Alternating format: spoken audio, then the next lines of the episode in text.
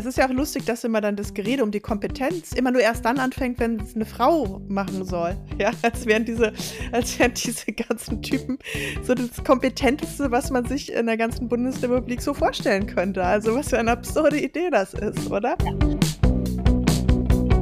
Hallo und herzlich willkommen zu einer neuen Folge von Fix und 40, eurem Lieblingsmittelalter-Podcast mit Katja Berlin. Hallo Katja. Hallo und mir, Gunda Windmüller. Heute sind wir nicht nur zu zweit, sondern haben auch endlich mal wieder eine Gästin. Ich begrüße ganz herzlich Heike Specht. Hallo Heike.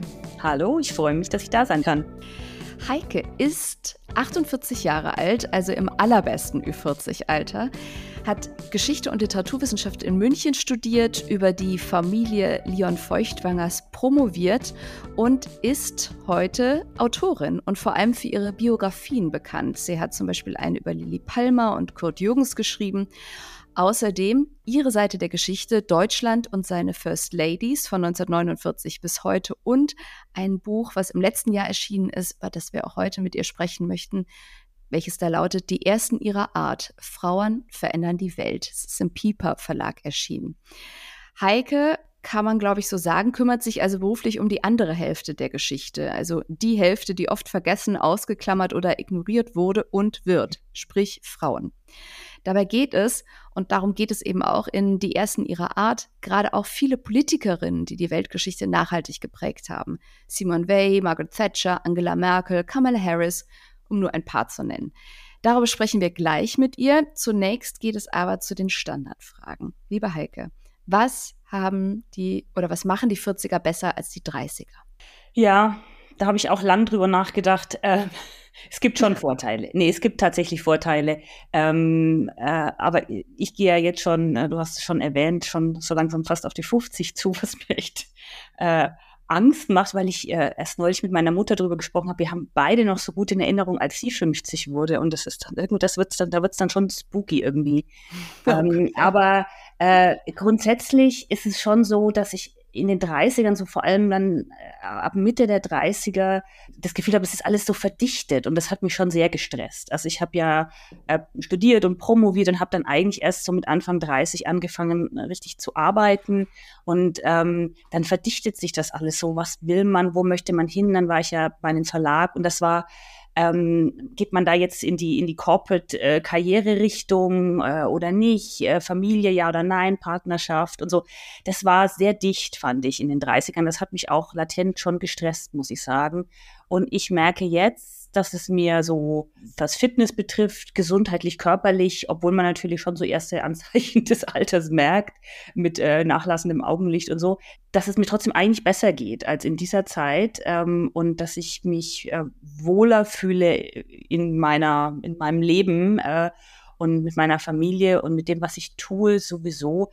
Also kann ich sagen, doch die 40er als der Ort, wo man so ein bisschen seinen, seinen Ort findet, zumindest für den Moment, ähm, ist schon gut, ja. Mhm. Das ähm, passt auch sehr schön zu etwas, was ich neulich mal gelesen habe. Ich weiß gar nicht, wer es gesagt hat. Aber dass man sich auch klar machen muss, die 40er sind ja auch, also wir reden ja nicht umsonst vom Mittelalter, es ist die Mitte des Lebens. Und damit ist man halt auch irgendwie so am, eigentlich ist es das Schönste. also man steht halt in der Mitte, mitten im Saft. Das fand ich irgendwie gut, ja. wobei ich natürlich auch hoffe, dass äh, es jetzt nicht so radikal bergab geht, sobald wir uns äh, aus der Lebensmitte entfernen. Auf der anderen Seite dauert die Lebensmitte ja auch länger, als ähm, es vielleicht früher noch der Fall war. Die muss einfach sehr breit sein, die Mitte dann ja. geht schon. die Mitte, genau. Okay, dann ähm, als nächstes würden wir gerne von dir ähm, den Satz vervollständigt haben. Ich bin über 40, aber. Aber, ähm, aber ich hoffe, dass es trotzdem immer noch bergauf geht. ähm, nee, es ist, es ist tatsächlich so, wie, wie, wie gerade schon gesagt, ähm, ist der, das Mitte des Lebens, wenn man dann so überschlägt und also jetzt eben fast 50, das heißt nochmal 50 Jahre, dann bin ich ja 100. Ähm, und das ist, das ist ja irgendwie ein Ziel, das weiß ich nicht, ob, ob man das anstreben möchte unbedingt. Und deswegen ähm, bin ich schon im Moment äh, so ein bisschen am, am Grübeln und es ist schon was, was mir, was mir äh, irgendwie so manchmal die Stimmung verdirbt für mich ganz persönlich. Das heißt, aber ist bei mir gerade eher so, ähm, die Hoffnung eigentlich, dass es, ähm, dass ich das äh, für mich irgendwie sortiere und, und, und, und positiv bewerten kann, weil man kann nicht drum rumreden. Äh, die größere Hälfte des Lebens ist sehr wahrscheinlich vorbei. Ja, ja, aber also nochmal vielleicht, um noch ein bisschen mehr Druck auf dich aufzubauen. äh, was wir hier auch schon ähm, öfter zitiert haben, ist ja so eine ähm, Untersuchung, wonach Menschen mit einer positiven Einstimmung Einstellung zum Altern gesünder und ähm, äh, gesünder leben und, und länger leben vor allem auch. Also. Doch zweifellos und also ich bin, ich finde, es gibt sehr, sehr viele Beispiele von, von Leuten, die altern, wo man sich denkt, so möchte ich es nicht machen. Ich habe aber in meinem Leben auch äh, ein paar sehr, sehr eindrucksvolle, ganz alte Leute kennengelernt, vor allem äh, als ich in New York und in Jerusalem gearbeitet habe. Also alternde Immigrantinnen und Immigranten, die äh, wirklich so neugierig waren mit äh, über 80 auf alles und alles wissen wollten und ähm, sich alles genau erzählen haben lassen, wo ich mir dann gedacht habe, ja, so cool, das möchte ich auch, so möchte ich alt werden und ich hoffe, hoffe, hoffe, dass ich das kann und nicht irgendwie irgendwann denke, jetzt habe ich es gesehen und jetzt weiß ich alles.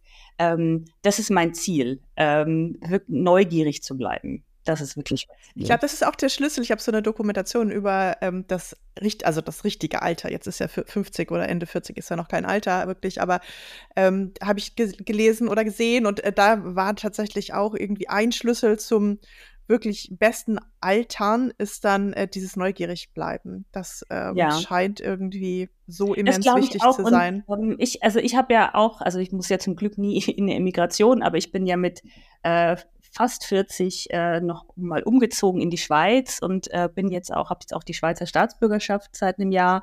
Ähm, bin ja mit einem Schweizer verheiratet und das äh, hoffe ich auch, dass das dazu beiträgt, dass man jung bleibt, dass man sich noch mal so auf eine neue Gesellschaft, neues Land, neue, ähm, ja, ist ja nicht total anders als in Deutschland, ist ja jetzt nicht äh, so ganz weit weg, aber trotzdem es gibt Dinge, die anders sind und ähm, das hält mich, glaube ich, schon auch jung und ich habe ja auch noch mal die, also jetzt nicht die Branche gewechselt, gar nicht, ich mache ja weiter was mit Büchern, aber habe ja quasi so ein bisschen die Seite gewechselt und bin von der äh, Lektorinnen, Programmmacherinnen-Seite auf die Autorinnen-Seite gewechselt und ähm, auch das, äh, glaube ich, hoffe ich, hält jung. Setzen wir mal auf den jungen Boden Schweiz. ja, genau. okay, dann die letzte Frage. Warst du letzte Woche eher erwachsen oder warst du eher nicht so erwachsen?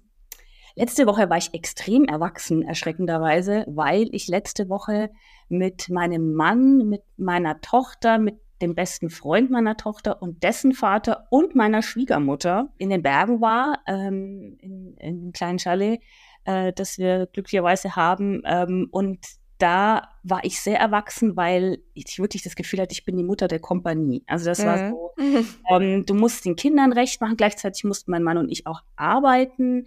Ähm, meine Schwiegermutter hat gerade erst ihren Mann verloren, also der geht's zwar gut, aber man musste trotzdem so ein bisschen sich um alle kümmern und alle glücklich machen und selber noch arbeiten und die Kunden glücklich machen. Und ähm, das ist so, ähm, da habe hab ich mich recht erwachsen gefühlt. Wo man, so der Moment, wo man sich denkt, ja und ich, was, wo komme ich denn vor? Irgendwie so. Ähm, meine, wo man dann irgendwie merkt, nach ein paar Stunden habe ich heute auch schon was getrunken und gegessen. So, genau. Also da war ich sehr erwachsen. Mal, ausnahmsweise. Also sehr schön. Äh, ich kann das sehr gut nachvollziehen. Also, dass man ähm, in dem Alter einfach auch in dieser mittleren Generation jetzt also genau. für beide Seiten sozusagen verantwortlich ja. ist. Ja. Das ist eigentlich, finde ich, das Alleranstrengendste. Mhm. Da bin ich aber ja auch zum Teil selber schuld, weil ich einfach meine Tochter erst relativ spät bekommen habe. Wenn man natürlich ein Kind bekommt und die Mutter und ähm, die Eltern und Schwiegereltern sind noch irgendwie voll im Saft und sind irgendwie Anfang 70, sieht die Sache anders aus. Bei uns ist es eben so, dass wir relativ alte Eltern und Schwiegereltern haben und ähm, ja, da geht es dann einfach in beide Richtungen. Ja. Da habe ich mich auch neulich ertappt bei dem Gedanken, dass ich mir so gewünscht hätte, im, äh, im Hinblick auf meine Eltern, oh, hättet ihr nicht noch so ein paar Jährchen irgendwie noch fitter bleiben können? ich habe gerade irgendwie, ja, naja, aber so ist das. Släbe. Ja, ja, so ist, so, so ist es, so ist es. Und man ähm, eben, man, man, hat die, die Entscheidungen nicht anders treffen können oder wollen und so, so ist dann die, die Konsequenz. Aber ich meine, ich freue mich trotzdem, dass, dass meine Tochter ihre Großeltern trotzdem hat noch um sich. Mhm. Also, frei jetzt zumindest studieren. Und äh, auch wenn die halt jetzt nicht mehr, mehr auf Bäume klettern mit ihr, aber ich glaube trotzdem, dass Kinder da unendlich viel mitnehmen davon und, und haben davon. Mit Sicherheit.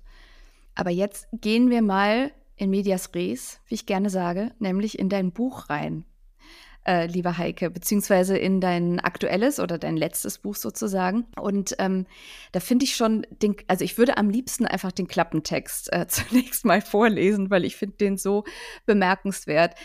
Er geht nämlich los mit dem Satz, ohne Frauen fehlt die Hälfte. Und das geht weiter mit den Frauen, die ich eben auch schon äh, erwähnt habe. Es geht äh, hauptsächlich um weibliche, um Politikerinnen wie Angela Merkel, Margaret Thatcher und beschreibt also die ersten ihrer Art. Angela Merkel, erste Bundeskanzlerin, Margaret Thatcher, die erste Premierministerin in England. Und das Buch zeigt also nicht nur, was diese Frauen, wie sie dorthin gekommen sind, wo sie sind, wo sie hinkamen, sondern auch, was passiert, ähm, wenn sie dann da sind, wenn sie mit am Tisch sitzen und welche Widerstände es gegeben hat und welche Themen sie aber als Frauen neu gesetzt haben. Und du hast ja für dieses Buch auch ganz viele Erste interviewt und recherchiert und hast auch gezeigt, dass viele dieser Kämpfe eben noch lange nicht ausgefochten sind und dass das, was so als Dammbruch oftmals bezeichnet wird, vielleicht das war ein Dammbruch, aber jetzt eben trotzdem noch äh, ganz viel zu tun ist. Und deswegen würde ich aber jetzt trotzdem mal mit einer Frage starten, weil du hast so viele Erste interviewt und es geht um so viele erste Frauen. Was ist denn deine oder hast du eine Lieblingserste? Also von den ersten, die ich so äh, jetzt in dem Buch drin habe, ist wahrscheinlich meine Lieblingserste oder die, die mich am meisten beeindruckt hat mit ihrem Leben und ihrem Werk und ihrer Arbeit, äh, Simone Weil tatsächlich, die ähm, ja selber den Holocaust knapp überlebt hat, als, als äh, französische Jüdin ihre Mutter verloren hat im Konzentrationslager und überlebt hat als, als Vollweise und dann ähm, Jura studiert hat als eine der ersten Frauen, ähm, als erste, als eine der ersten Frauen dann in die, in die Staatsanwaltschaft gegangen ist in Paris und als sie sich da ähm, vorgestellt hat und beworben hat äh, für den Posten und gesagt hat, sie möchte das gerne machen, ihr also entgegengeschmettert wurde, also wieso, wie geht denn das? Sie sind verheiratet und sie haben zwei kleine Kinder, hatte sie damals, das geht doch nicht. Und also die sie auch gegen ihren Mann und dessen Vorstellungen durchsetzen musste, äh, dann diese juristische Karriere gemacht hat, später Ministerin geworden ist. Und also da, die ist wirklich für mich so ein, so eine, so ein Vorbild an, ja, auch in ihrer Eleganz, in ihrer Weiblichkeit, die sich so also ganz eigen definiert hat und gleichzeitig aber ja so eine knallharte Feministin war, als es wirklich noch gar nicht in Mode war, Feministin zu sein. Ähm, und äh, ja, mit dem, mit dem Law Way, äh, also mit dem Gesetz Way, das nach ihr benannt ist, eben auch die Legalisierung der Abtreibung durchgebracht hat 1975 und das in Frankreich eben hoffentlich ein für alle Mal. Äh, wir wissen ja, Frauenrechte sind immer ähm, sind, stehen immer in Gefahr, auch wieder zurückgedreht zu werden, wie wir jetzt in Amerika sehen, mhm. für Frankreich eben erledigt hat, hoffentlich, wo, wo wir in Deutschland ja immer noch rummanövrieren ähm, und rum, rumkrebsen. Und was ich äh, total interessant fand in, in ihrem Buch, dass sie gesagt hat, entscheidender fast oder schwieriger als der Kampf für die Legalisierung der Abtreibung war eigentlich noch die Freigabe von, von Verhütungsmitteln, weil äh, Abtreibung im, im Kopf der Männer eben lange Zeit und wahrscheinlich bis heute vielfach als Weibersache gilt. Das ist was, was die schon irgendwie immer hingekriegt haben, ne, wenn es nicht passt. Ähm, und dass da halt ganz viele Frauen auch äh, Schaden genommen haben und gestorben sind, das blendet man aus. Aber Verhütung, wenn die Frau quasi selber entscheiden kann, wann sie mit wem sich fortpflanzt, das ist natürlich der ultimative GAU für das Patriarchat. Mhm. Und ähm, das, äh, da ist sie wirklich massiv angefeindet worden. Und das war eigentlich der größere Kampf. Und das fand ich bemerkenswert. Das habe ich mir vorher so nicht so richtig zu Ende ausbuchstabiert. Es ist ja auch wirklich bemerkenswert. Ähm, wahrscheinlich haben wir auch alle ähm, dieses Buch gelesen, ähm, äh, Unsichtbare Frauen. Ne?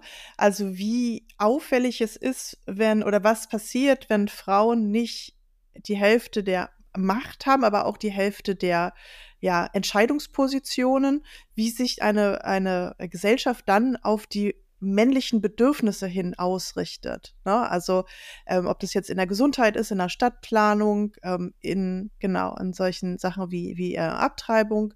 Und trotzdem wird es immer noch nicht als selbstverständlich angesehen, dass Frauen die Hälfte der Macht haben sollten. Das ist ja selbst in einigen feministischen Kreisen wird das anders gesehen. Warum, warum ist es den Leuten so schwer klarzumachen, dass irgendwie alle davon profitieren? Was sind, was sind da so die Hauptschwierigkeiten, gegen die wir im Jahr 2023 immer noch kämpfen müssen? Das ist ganz klar Macht, die Machtfrage. Niemand gibt gern Macht ab, auch Männer nicht, hat mal äh, Marie Schley gesagt, äh, die große Sozialdemokratin. Und das stimmt, so ist es immer noch. Wenn, wenn du Frauen die Hälfte der Macht gibst, bedeutet das, dass andere Macht teilen müssen. Und das machen viele einfach nicht gern. Und das ist, glaube ich, immer noch der springende Punkt. Und was mich wahnsinnig nervt, ist, dass man Frauen dann oft in die gleiche ähm, Kategorie packt wie Minderheiten zum Beispiel. Ja, also wenn wir dann darüber diskutieren, soll jetzt äh, das Parlament äh, paritätisch besetzt sein. Das habe ich, ja, aber wenn wir sind ja kein Ständeparlament, dann kommen die äh, die Migranten türkischer Abstammung und die kurdische Abstammung und dann kommen äh, ne, ganz viele Partikularinteressen. Frauen sind die Hälfte der Bevölkerung. Das ist eine andere Kategorie. Hm. Und ähm, es ist einfach wirklich so, also das habe ich in, in, bei der Recherche, bei den Gesprächen, in, beim Schreiben des Buches, ist mir das wirklich ganz klar geworden, wenn Frauen, genau wie du es gerade gesagt hast, wenn Frauen nicht mit am Tisch sitzen, dann gehen ihre Themen oder die Themen, die ganz im Speziellen ihre Lebenswelten betreffen, ihre Interessen oft unter oder werden gar nicht in den Blick genommen oder aus einer männlichen Perspektive in den Blick genommen das ist gar nicht immer nur böse Absicht. Es ist einfach äh, nicht in der Lebenswelt der Männer, so wie wir einfach im Bundestag ganz lange keine Stillräume hatten oder Räume, wo man Babys wickeln konnte, weil das einfach Männer über 50 waren, deren Frauen daheim äh, die Familienarbeit gemacht haben. Da, das, da war einfach kein Wickelraum nötig im Bundestag, ja. Ähm, sobald du dann einfach jüngere Familien, Väter und Mütter vor allen Dingen äh, in den, in das Parlament bringst, taucht plötzlich diese Frage auf. Also brauchen wir Frauen mit am Tisch der Macht? Ähm, ganz, ganz krass sieht man das eben äh, an der Schweiz, die ich auch im, im Buch habe und die jetzt meine, meine Wahlheimat ist quasi, ähm, wo Frauen ja sehr, sehr, sehr spät überhaupt erst ins Spiel gekommen sind, politisch, äh, also 1971, nationalweit quasi. Die ersten Kantone sind schon Ende der 50er, Anfang der 60er Jahre vorgegangen ähm, wo man das ganz klar sieht. Also die ganzen Themen eben ähm, Elternzeit, die wir immer noch nicht haben, aber eben auch, dass Frauen auch in der Verfassung nach quasi dem Mann gleichgestellt sind, auch als Ehefrauen und Mütter, dass Frauen nicht mehr fragen müssen, wenn sie arbeiten gehen. Und all diese Sachen kommen erst durch, als Frauen quasi mit abstimmen dürfen und mit sich wählen lassen dürfen. Und ähm, also da braucht man nicht drum rumreden, das ist einfach Fakt. Und deswegen braucht es eine Parität, aus meiner mhm. Ganz klar. Mhm.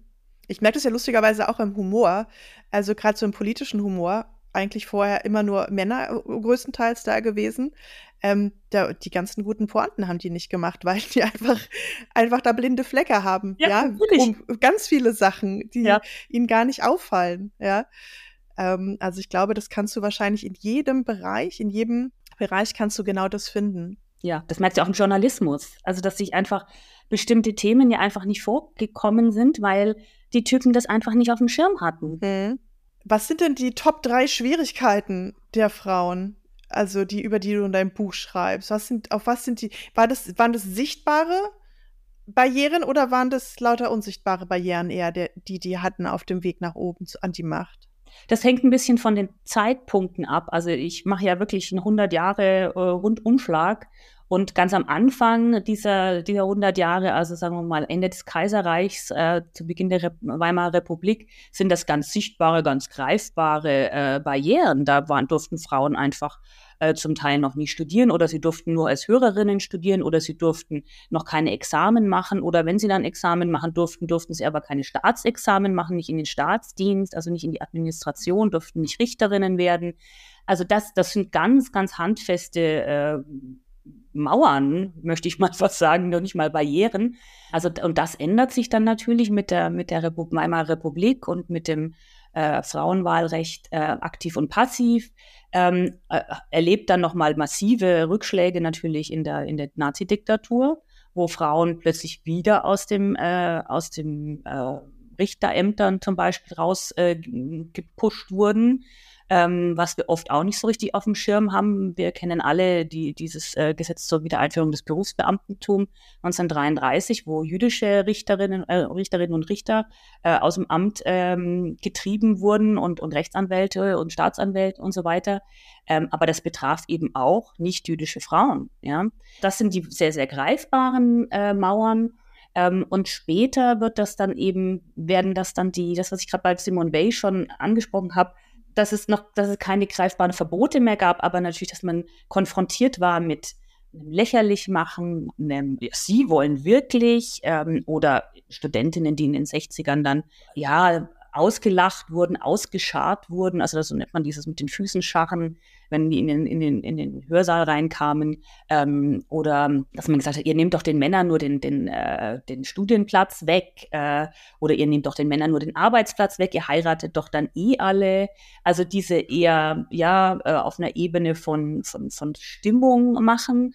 Aber natürlich auch dann später wenn wir über Berufsleben reden, was wir vielleicht alle, ihr wahrscheinlich auch, noch erlebt habt, dass es natürlich eine, eine Kumpeligkeit gibt zwischen Männern, eine informelle ähm, ja, Übereinkunft oder auch Kommunikation, aus der Frauen erstmal ausgeschlossen sind. Ja, also auf die Schulter klopfen, komm, wir trinken noch eins. Ähm, also da haben Politikerinnen massiv drunter gelitten. Ähm, also die ersten Bundestagsabgeordneten, äh, weibliche, weibliche Bund Bundestagsabgeordneten, die davon berichten, dass, also Käthe Strobel ja ganz berühmt, erste äh, sozialdemokratische Bu Bundesministerin, Gesundheitsministerin im Kabinett Brandt, die dann davon berichtet, dass äh, Willy Brandt immer Witze erzählt hat. Ähm, am Ende jeder Kabinettssitzung und dann gesagt hat, ja, er hat jetzt noch einen, aber der ist eigentlich nicht für, für Frauenohren. Und dann sagt er, jetzt komm Käthe, halt dir mal die Ohren zu. Und Helmut Schmidt sagt dann, ja, wieso, die Käthe habe ich immer für einen Typen gehalten. Und äh, sie erzählt, dass das tut einfach aus heutiger Sicht so ein bisschen weh, eher so als Anerkennung aus dem Munde äh, Helmut Schmidts. Aber es ist natürlich, es, es legt natürlich den Finger in die Wunde, dass der Mann, und das geht ja fast bis heute in vielen Bereichen, immer noch der Goldstandard ist, ja. Also der Mann ist das, das, der Prototyp und die Frau ist die exotische Abwandlung, ja. Auch das haben wir in ganz vielen verschiedenen Bereichen, auch in der Medizin und so. Ähm, hast du gerade schon angesprochen, die unsichtbaren Frauen.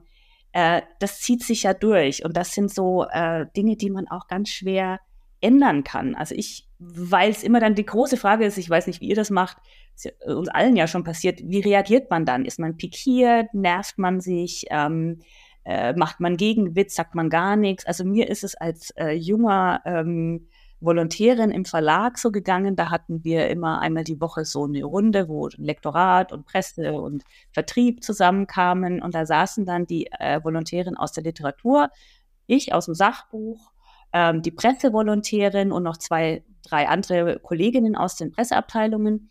Und dann schaut der Pressechef rein in den Raum und sagt, ach, ist noch gar keiner da. Hm. Und das sowas habe ich auch schon gehört, genau das dann Gleiche. Dann denkst du so, what? Hm. Ich meine, wir sind da.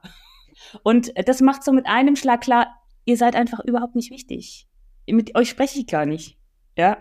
Ähm, und das ist uns allen ja schon so gegangen. Und da stehen wir dann immer vor der Frage, was machen wir? Wie reagiert man adäquat? Ja, wie reagiert man adäquat, aber wie ähm, schließt man sich zum Beispiel auch zusammen? Ist da nicht auch so, äh, fordert man nicht andere Männer auch dazu auf, äh, mal was zu tun? Oder wie müssen wir als Frauen, als Geschlecht uns vielleicht anders organisieren, um sowas zu verunmöglichen oder zumindest um sowas ähm, noch viel mehr auszustellen und zu, ja, unmöglich zu machen? Ja, ich glaube, es ändert sich nur dann, wenn ausreichend Frauen in Machtpositionen kommen. Äh, ich denke, das hat sich jetzt, das, das finde ich ganz interessant, also gerade im Verlagswesen, das beobachte ich jetzt seit den letzten 25 Jahren, würde ich sagen, 20 Jahren, wie sich da was verändert, seitdem es mächtige Verlegerinnen gibt und mächtige Agentinnen gibt solche Sprüche äh, würde man heute, glaube ich, nicht mehr hören. Ähm, mhm. Doch, ich glaube schon. behaupten. Vielleicht doch, ja? Ich glaube schon, Ja? ja. Also weiß ich nicht, ob es in der Verlagsbranche, aber generell. Also in anderen Branchen, die Männer dominierter sind, Mhm. zweifellos. Ähm, Mhm. Aber ich glaube, also was ich mir zum Beispiel fest vorgenommen habe und was auch, glaube ich, mir an mir gemacht wird, ist, dass, also ich, ich, ich glaube nicht so richtig dran, dass man Männer erfolgreich dazu auffordern kann, ähm, sich anders zu verhalten in solchen Gruppen. Mhm. Vielleicht daheim beim eigenen Mann oder Bruder oder Freund oder so, dass man da Bewusstsein schafft. Also das glaube ich, kann man schon machen. Aber was, glaube ich, wichtig ist, dass Frauen untereinander solidarisch sind. Und da hat die äh, Ulrike Demmer hat es mal so schön gesagt, das ist ein Jubelkartell, was es ja unter Männern äh, seit äh, Jahr und Tag gibt. Ne? Wenn irgendein Typ ein neues Buch auf den Markt kloppt und dann ähm, kriegt er auf Twitter und in allen möglichen Rezensionen, Feuilletons, Jubelsalven ähm, Salven quasi. Ähm, und das machen Frauen, glaube ich, noch viel zu wenig. Und das versuche ich zu machen und ähm, ja, also da, darauf hoffe ich so ein bisschen. Wir auch, ja. Ich, ich habe, also mein Gefühl ist es ja, dass es ja früher vielleicht eine erfolgreiche Strategie für Frauen war, sich auch von anderen Frauen abzugrenzen und das Spiel der Männer mitzuspielen. Und dann sind so vereinzelt Frauen nach oben gekommen. Ähm, und dass es jetzt aber eher so einen Trend hingibt zum Netzwerken, äh, weil Ja. man gemerkt hat, okay, das ist, äh, das reicht nicht aus. Und erfolgsversprechender ist es einfach, wenn man sich so zusammenschließt. Ne? Ja, also Und- früher die, die klassische äh, war- ist ja Hildegard Hambrücher, das weiß man Mhm. auch von ihr beispielsweise im Speziellen, dass sie so eine äh, Frau war, die, also wirklich so ein Ein- Typ Einzelkämpferin, die ähm, gesagt hat, ich habe es an die Spitze geschafft und dann muss es halt jeder für sich schaffen, so, ne? Genau, also ich glaube, äh, vielleicht noch mal als Tipp, was mir war, was mir gerade auch noch mal dazu äh, ähm, aufgefallen ist. Ich glaube, es gibt auch gerade in der Mediathek noch ähm, die Unbeugsamen, diesen Ja. Dokumentarfilm, den kann ich auch sehr empfehlen. Da geht es auch noch mal um die Geschichte der Frauen in der Bonner Republik. Ähm, ich glaube, um Hambrücher geht's auch, ne? Also es ist schon ein Ja. bisschen her, dass ich den gesehen habe, den Film, aber das, da sieht man noch mal, also wirklich sehr schön erklärt und erzählt ähm, von den Zeitzeuginnen, wie es damals war für die Frauen in der Politik. Und ich finde, ähm, was du vorhin gesagt hast, ähm, diesen Spruch, es ist ja noch keiner hier, das versinnbildlicht eigentlich ganz schön das, was wir auch schon öfter in diesem Podcast hier thematisiert haben, dass ähm, es heißt ja immer so, Frauen werden ab einem gewissen Alter unsichtbar. Und wir sagen immer, nein, die werden nicht unsichtbar, sie werden ignoriert. Ne? Also Genau. Frauen lösen sich ja nicht in Luft auf. Hast du da rausgefunden, hast du vielleicht äh, bei der Recherche deines Buchs äh, da noch ein bisschen ähm, äh, rausgefunden, wie man da mit gut umgehen kann? Gibt es da äh, Positivbeispiele von erfolgreichen Frauen? Also da gibt's äh, einige, finde ich, äh, beeindruckende Positivbeispiele, äh, wobei das natürlich auch immer sehr stark Typsache ist. Ich hatte jetzt gerade äh, äh, im Februar noch einen, einen schönen Abend mit Renate Schmidt, äh, die ja auch aus meiner Geburtsstadt Nürnberg kommt, die natürlich ein ganz hervorragendes Gegenbeispiel ist. Aber das ist, die ist halt auch so ein Typ, das kann man jetzt auch nicht jeder Frau empfehlen, so aufzutreten, ja. Ähm, die auch gesagt hat, sie ist einfach mit von Natur aus äh, mit einer lauten Stimme, mit einer relativ tiefen, kräftigen Stimme gesegnet und er hat auch ganz klar gesagt, als sie nach Bonn kam, äh, in den 80er Jahren gab es so wenige Frauen, dass nach einer Woche jeder sie kannte. Also sie war einfach eine, eine junge Frau mit blonden Locken, ähm, die sich relativ feminin kleidete. Sie ist herausgestochen wie der bunte Hund. Und sie hat das für sich, was eigentlich ja äh, erstmal viele als Schwierigkeit betrachten würden, nämlich dass man nicht mitschwimmen kann, dass man nicht ähm, Teil der Gruppe ist, quasi, hat sie ins Positive gekehrt. Aber das kann man jetzt irgendwie schwer als ähm, Handlungsanleitung äh, rausgeben, weil dazu muss man auch, glaube ich, ein bisschen der Typ sein oder die Typin sein. Ähm, für sie hat das funktioniert, ja. Ähm, aber dass da jetzt eine, eine generelle Handlungsanweisung äh, tue, ich, tue ich mir schwer. Wie gesagt, ich glaube, da müssen sich ähm, Strukturen ändern, weil wenn man jetzt sagen würde, es gäbe wie ein Geheimrezept, das jede für sich, dann ist, ist es wieder quasi, ist der Ball wieder im, im Court der, der, der, der einzelnen Ja, Frau. Das, das Die Männer müssen sich ändern, nicht die Frauen. ja, die Gesellschaft muss sich ändern, ja, ähm, genau. Und das, äh, da kann die Einzelne natürlich trotzdem hat Renate Schmidt natürlich und, und ihre, ihre Mitstreiterin unendlich viel getan, damit sich was verändert. Ähm, aber die hat mich also wahnsinnig beeindruckt, weil die dann auch gesagt hat, also mit, mit 30 wollte sie so sein, äh, oder mit 20 wollte sie sein wie die Männer, mit 30 ähm, hat sie sich dann irgendwann gedacht, ähm, sie will einfach nur noch sie selber sein und es ist ihr eigentlich wurscht, was die anderen sagen. Aber dazu muss sie natürlich auch erstmal kommen. Oder mit 40, glaube ich, war es. Das passt besser zu unserem Podcast. Aber apropos Renate Schmidt, die ist ja auch so ein bisschen ein Gegenentwurf zu Hambrücher, weil die war eben keine Einzelkämpferin, sondern hat so Hexenzirkel äh, gegründet oder geführt. Kannst du mal erklären, was das genau ist, was sie damit gemacht hat? Ja, das ist also auch was, also äh, was, was für mich zu diesem Jubelkartell-Begriff gehört oder zu, zum, zum Netzwerken eigentlich eher. Ähm, die hat, als sie dann damals äh, Ministerin wurde unter ähm, äh, Gerhard Schröder, Kanzlerschaft, äh, im zweiten Kabinett Schröder wurde sie ja dann äh, Familienministerin und Sozialministerin und ähm, hat dann mit anderen sozialdemokratischen äh, Ministerinnen sich zusammengetan und hat sich getroffen, das sogenannte Hexenfrühstück vor jeder Kabinettssitzung, weil man genau wusste, in diesem Kabinett haben wir den ähm, Super Alpha Macho äh, Schröder, ähm, Clement, Fischer und wir wollen alle was vom Eichel, das war der Finanzminister. Und ähm, wir müssen vorher schauen, dass wir uns absprechen und uns gegenseitig äh, quasi unterstützen, wenn wir mit bestimmten Anliegen vorpreschen. Ähm, das ist eine ganz interessante Konstellation gewesen, weil das fast ein paritätisch besetztes Kabinett war. Also das waren sehr viele Ministerinnen aber die hatten die klassischen, in Anführungsstrichen, Frauenressorts. Also da gab es eben noch keine Außenministerin, noch keine Innenministerin, noch keine Justizministerin. Das waren äh, also alles Ressorts, die äh, Gerhard Schröder unter Frauen und Gedöns äh, verbucht hat. Nein. Und äh, sind dann auch äh, dementsprechend von den Typen immer mal wieder einfach platt gemacht worden in den Kabinettssitzungen. Und um das eben zumindest ansatzweise zu umgehen, ähm, haben die sich zusammengetan. Und das ist, glaube ich, auch das, was was zu tun ist und was man tun muss und was wir auch in der Grünen Partei, die ja nach wie vor, glaube ich, die einzige wirklich feministische Partei ist, ähm, sehen, was da eben funktioniert hat. Das sehen wir jetzt auch äh, oder haben wir gesehen, als es um die Kanzlerkandidatinnenschaft ging. Ähm, das hat nur geklappt in einer Partei, wo ausreichend Frauen waren, mächtige, auch Grand Dame der Grünen, die zu Annalena Baerbock gesagt hat, it's your turn, baby. Ja. Und wir lassen uns jetzt nicht wieder ähm, abspeisen. Ja, nach dem Motto, oh, aber der Robert ist doch älter und er hat mehr Erfahrung. Nee, jetzt sind wir dran. Ja. ja. Und ähm, das ist, glaube ich, das, was es braucht, ja. Aber da haben wir auch die Kehrseite gesehen, weil einerseits werden äh, Frauen ignoriert, aber halt nicht dann, wenn sie wirklich nach der Macht greifen, weil dann sind sie natürlich voll im Fokus der Hater.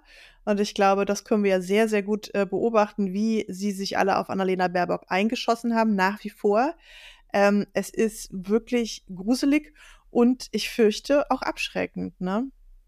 Ja, deswegen bin ich, also ich habe sie ja noch gerade so im, im Buch äh, mit drin, ähm, da war dann schon fast Abgabe, aber wir haben die Bundestagswahl noch abgewartet. Ähm, das ist wirklich diesen Frauen und diesen ersten, und da zähle ich wirklich Annalena Baerbock auch dazu und auch eine äh, Aminata Touré, ähm, denen muss man wirklich äh, danken, dass sie das machen, dass sie das äh, auf sich nehmen, über sich ergehen lassen, weil ich glaube schon, dass es ein Gewohnheitsprozess sein wird. Also so optimistisch bin ich dann doch, dass ich denke, äh, dass es einen gewissen Gewöhnungsprozess gibt, dass man äh, Frauen jenseits der 60 ähm, sieht äh, in, in machtvollen Positionen, die was zu sagen haben, die sich bewegen. Und das merken wir ja jetzt schon. Also schon Angela Merkel, obwohl die ja jetzt wirklich nicht die Flagge des Feminismus vor sich hergetragen hat während ihrer Kanzlerinnenschaft, ähm, selbst die hat ja wirklich massiv unsere Seh- und Hörgewohnheiten geändert. Also dieses Foto von ihr, wo sie sich aufstützt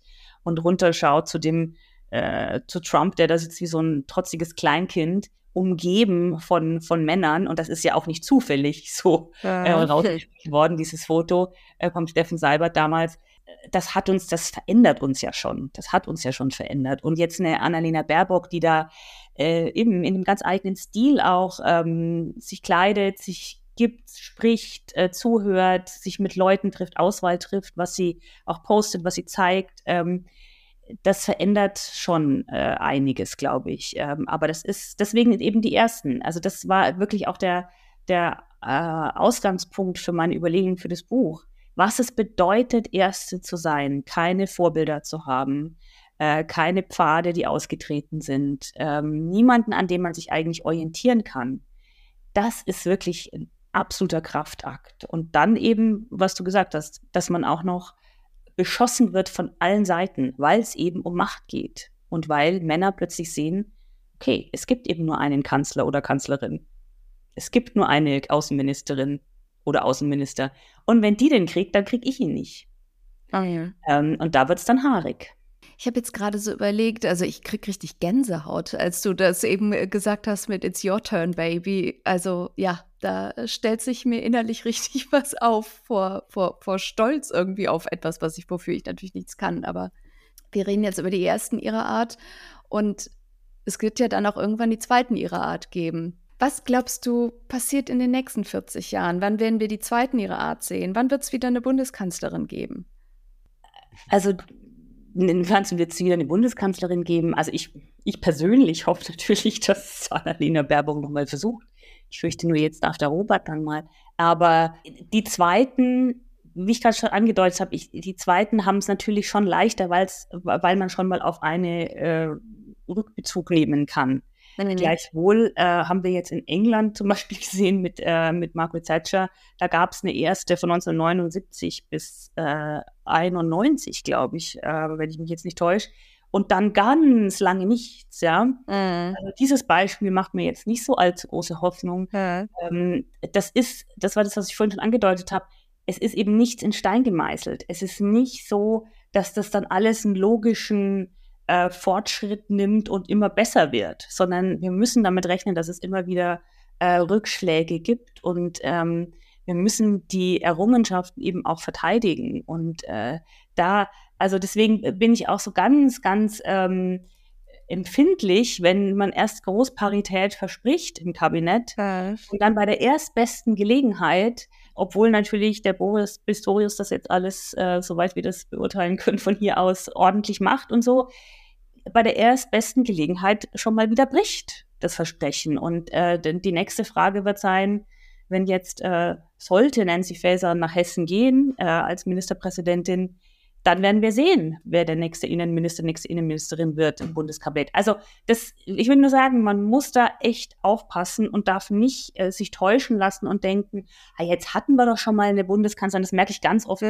bei, ähm, also im, äh, auf Twitter, wenn ich dann irgendwie äh, wage zu meckern, weil man nur noch nordrhein-westfälische Jungs aus dem Sauerland da rumrennen sieht ja. bei der Union. Und dann sage ich, ja, was wollt ihr? Wir hatten die erste Kanzlerin. Äh, ja, Natürlich, eine. Ne? Und die Strukturen haben sich aber nicht geändert. Die Union ist in ihrer Breite immer noch eine Männerpartei. Das lässt äh. sich nicht leugnen. Und wir sehen eben, was passiert ist, also obwohl Angela Merkel ja zwei Nachfolgerinnen eigentlich aufgebaut hat mit Ursula von der Leyen und äh, Annegret Kamm-Karrenbauer, ähm, die aus unterschiedlichen Gründen das dann nicht äh, gemacht haben oder nicht machen konnten, ähm, was jetzt übrig ist, ist einfach wieder ein Szenario, wo ich das Gefühl habe, kneif mich mal, bin ich immer noch im, im Zeitalter Kohl in den späten 90ern? Was ist da los?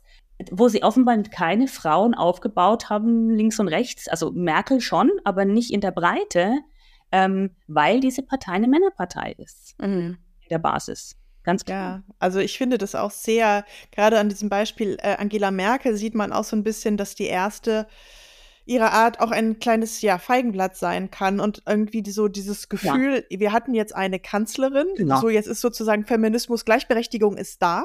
Ja? ja, so nein, Gleichberechtigung wäre da, wenn wir jetzt sieben Kanzlerinnen in Folge hätten. Ja. Dann können wir sagen, es ist Gleichstand. Ja, wenn wir jetzt, ich weiß nicht, wie viele Bundespräsidenten wir hatten. Wir hatten ja noch keine einzige Bundespräsidentin in diesem Land. Ja, da müssten wir jetzt in Folge auch genau so viele Bundespräsidentinnen haben. Und dann können wir sagen, jetzt ist mal Gleichberechtigung. Aber das, so funktioniert das ja nicht. Also äh, für, Män für Männer ist es ja vor allem, aber viel auch für viele Frauen ist es ja sozusagen schon alles erreicht, wenn wir mal eine erste hatten. Ja?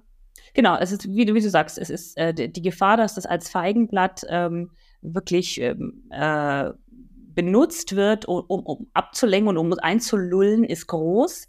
Und ich meine, wie wenig Bewusstsein äh, es gibt, haben wir gesehen, als es um die Bundestagspräsidentschaft ging.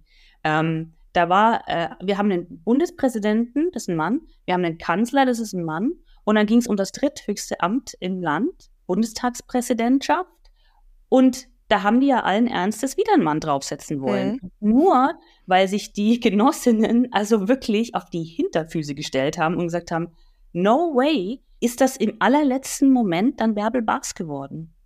Und äh, also das, das nur, das zeigt, wie die in, immer noch in ihrer Welt leben. Da, da, da gibt es irgendwie ein paar Jobs und die verteilen wir schön unter uns. Und das ist natürlich wahnsinnig lästig, verstehe ich. Da wolltest, wollten sie den verdienten Genossen äh, irgendwie äh, versorgen und dann kommen da die Weiber quer, ja. Das ist lästig, das ist wahnsinnig lästig. Das ist ja auch lustig, dass immer dann das Gerede um die Kompetenz immer nur erst dann anfängt, wenn es eine Frau machen Natürlich. soll. Ja, ja, ja. Als wären diese, als wären diese ganzen Typen so das Kompetenteste, was man sich in der ganzen Bundesrepublik so vorstellen könnte. Also was für eine absurde Idee das ist, oder? Ja. Hat auch Christoph Ploss, glaube ich, den ich also so wahnsinnig ins Herz geschlossen habe, äh, aus Hamburg getweetet, so dass also es immer auf die Kompetenz ankommen muss und nicht aufs Geschlecht, wo ich dann sagen muss, Schatz, ihr seid in den letzten 5000 Jahren ausschließlich über Geschlecht an die Posten mhm. gekommen und Frauen sind ausschließlich wegen ihres Geschlechts nicht an ihre Posten gekommen. So ist es einfach. Es ist, also, da waren sicher auch ein paar kompetente Männer dabei, aber es wären, bei Gott, auch ein paar kompetente Frauen dabei gewesen. Und das ist, also, da braucht man sich wirklich, das ist, wie sie sich die Welt schönreden, ist manchmal wirklich herzerwärmend. so ein bisschen naiv, ne? Total naiv. Und komplett völlig unreflektiert. Völlig unhistorisch, wirklich. Ja. Davonlaufen. Meinst du, es wird besser, ähm, wenn die Frauen dann älter werden, dass sie vielleicht ein dickeres Fell haben, dass sie halt noch ähm, kompetenter sind? Oder ist es noch schwieriger, weil noch mehr Sexismus auf ja, älteren Frauen sozusagen lastet oder Sexismus und dann Ageism zusammenkommen? Also ich habe wirklich, äh, natürlich bei den Frauen, die ich interviewt habe, ja auch einige, eben Renate Schmidt, Rita Süßmuth, Sabine Leuthäuser, Schnarrenberger. Und die, also die sind natürlich, die wollen ja jetzt alle nichts mehr werden.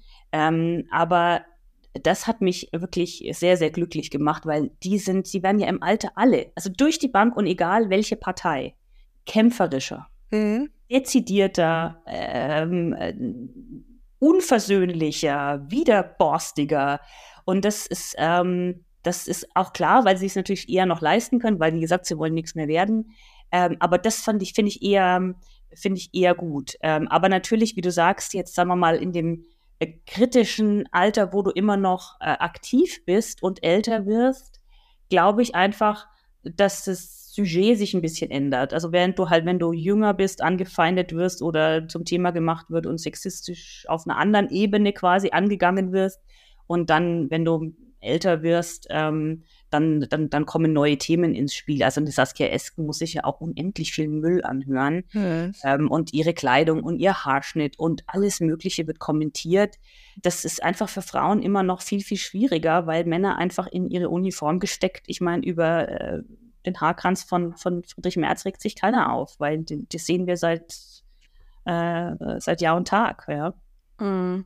Ja, das ist unfassbar ärgerlich, oder? Also dass das, ähm, ja, wie, wie, stabil es einfach ist und wie erwartbar es ist und wie aber äh, trotzdem halt nicht aufhörend ärgerlich es ist. Ja.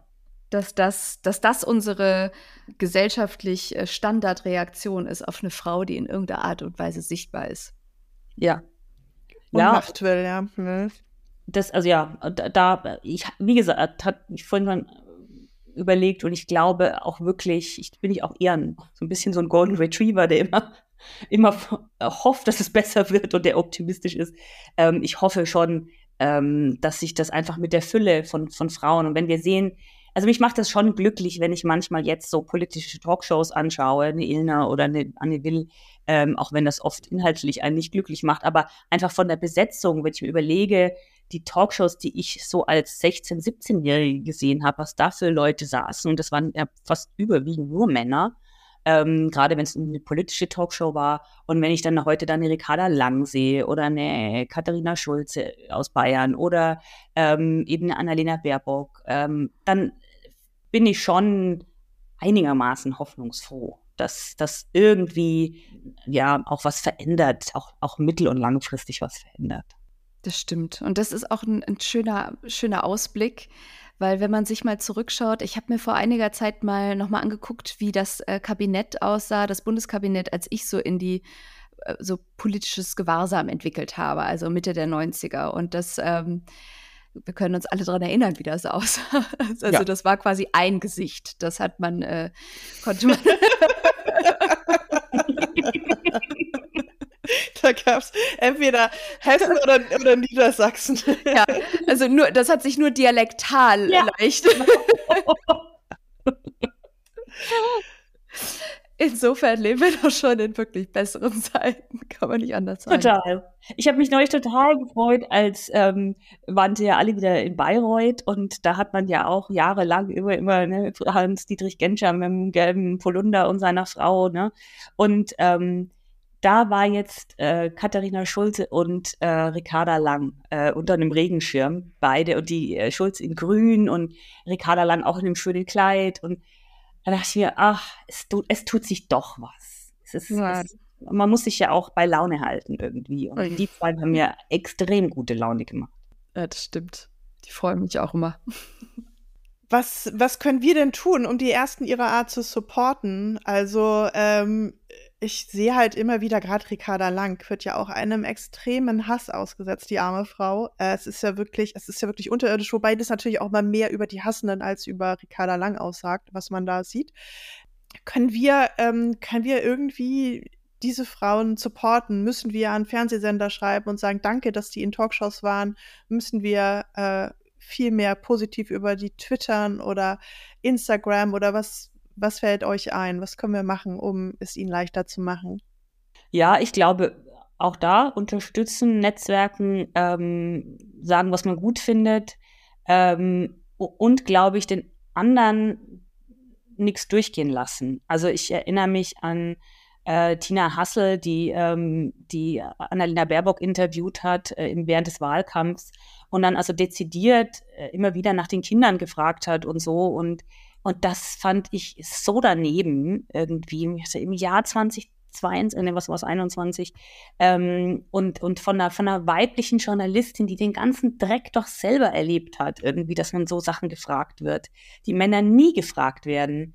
Und das ist aber ja, das war ja ein ziemliches Backfire. Da hat sie ja wirklich auch, ähm, und ich weiß nicht, ob sie sich dann entschuldigt hat, aber es war, also ich finde, da nichts durchgehen lassen, auch sagen, nee, das geht einfach nicht mehr. Ähm, das auch, und ich finde auch im Privaten oder im Halböffentlichen, wenn man in so Runden steht und ich bin dann auch manchmal müde und habe eigentlich keinen keinen Bock dann irgendwie noch da, mich in Ge Gefechte zu stürzen, aber ähm, dann nichts durchgehen lassen. Da habe ich irgendwie, ich glaube, da muss man dann einfach schon mal äh, die Leute auch konfrontieren und sagen, nee, jetzt ernsthaft? Das, das ist ein Kommentar? Wirklich? Da kann man ja lustig machen wenn es schon lustig ist am Abend. Aber irgendwie nicht durchgehen lassen. Ja, wütend bleiben. Wütend bleiben, genau. Das ist auch ein schönes Thema für die 40er. Total. Und Heikes Buch lesen. Das möchte ich euch, äh, liebe Zuhörerinnen und Zuhörer, auch nochmal sehr ans Herz legen. Überhaupt Heikes, alle, alle von Heikes Büchern, aber vor allem die ersten ihrer Art. Und auch ihren Twitter-Account, alles lesen, was, was von Heike kommt. Und ins Jubelkartell mit einsteigen. Ja, genau. Das machen wir gerade schon. Ja, vielen Dank, dass du unsere Gästin warst heute. Es äh, war sehr spannend, sehr interessant, hat mir großen Spaß gemacht. Ich danke euch. Und ja, dann bleibt uns noch mit, also ich, ich fühle mich total äh, belebt und äh, aufgeladen mit weiblicher Wut und weiblichem Stolz auf unser oh. Geschlecht. Oh. Danke dafür, Heike. Und ähm, ich finde, ich hoffe, ihr habt es jetzt auch, spürt das in euch und ähm, wir können irgendwie mit einer bisschen äh, begründeten Zuversicht äh, in die nächste Woche starten. Dankeschön fürs Zuhören. Mach's Ciao. gut. Tschüss. Tschüss. Das war Fix und 40 mit Gunda Windmüller und Katja Berlin. Danke, dass du uns zugehört hast. Diesen Podcast findest du auf Spotify, Apple Podcasts, Amazon und Google. Weitere Infos bekommst du auf unserer Webseite www.fixund40.de. Da kannst du auch unseren Newsletter abonnieren und wenn du uns unterstützen möchtest, findest du da auch alles über unsere Steady-Abos. Folge uns auf Instagram at fix40.podcast und schreib uns gerne an mail at fix40.de. Danke an Steady für den Support und an Anna Scholz für Schnitt und Produktion. Mach's gut und tschüss. Bis zum nächsten Mal bei Fix und 40.